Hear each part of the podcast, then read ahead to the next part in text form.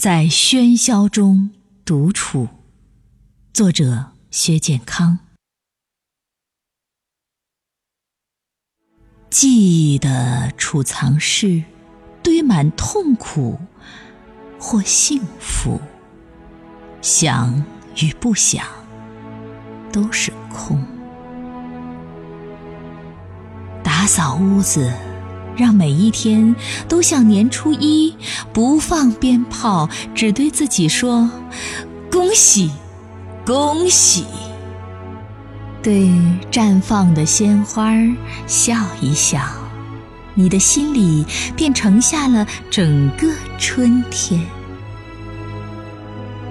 对湛蓝的天空笑一笑，你的胸中便有了。海一般的辽阔，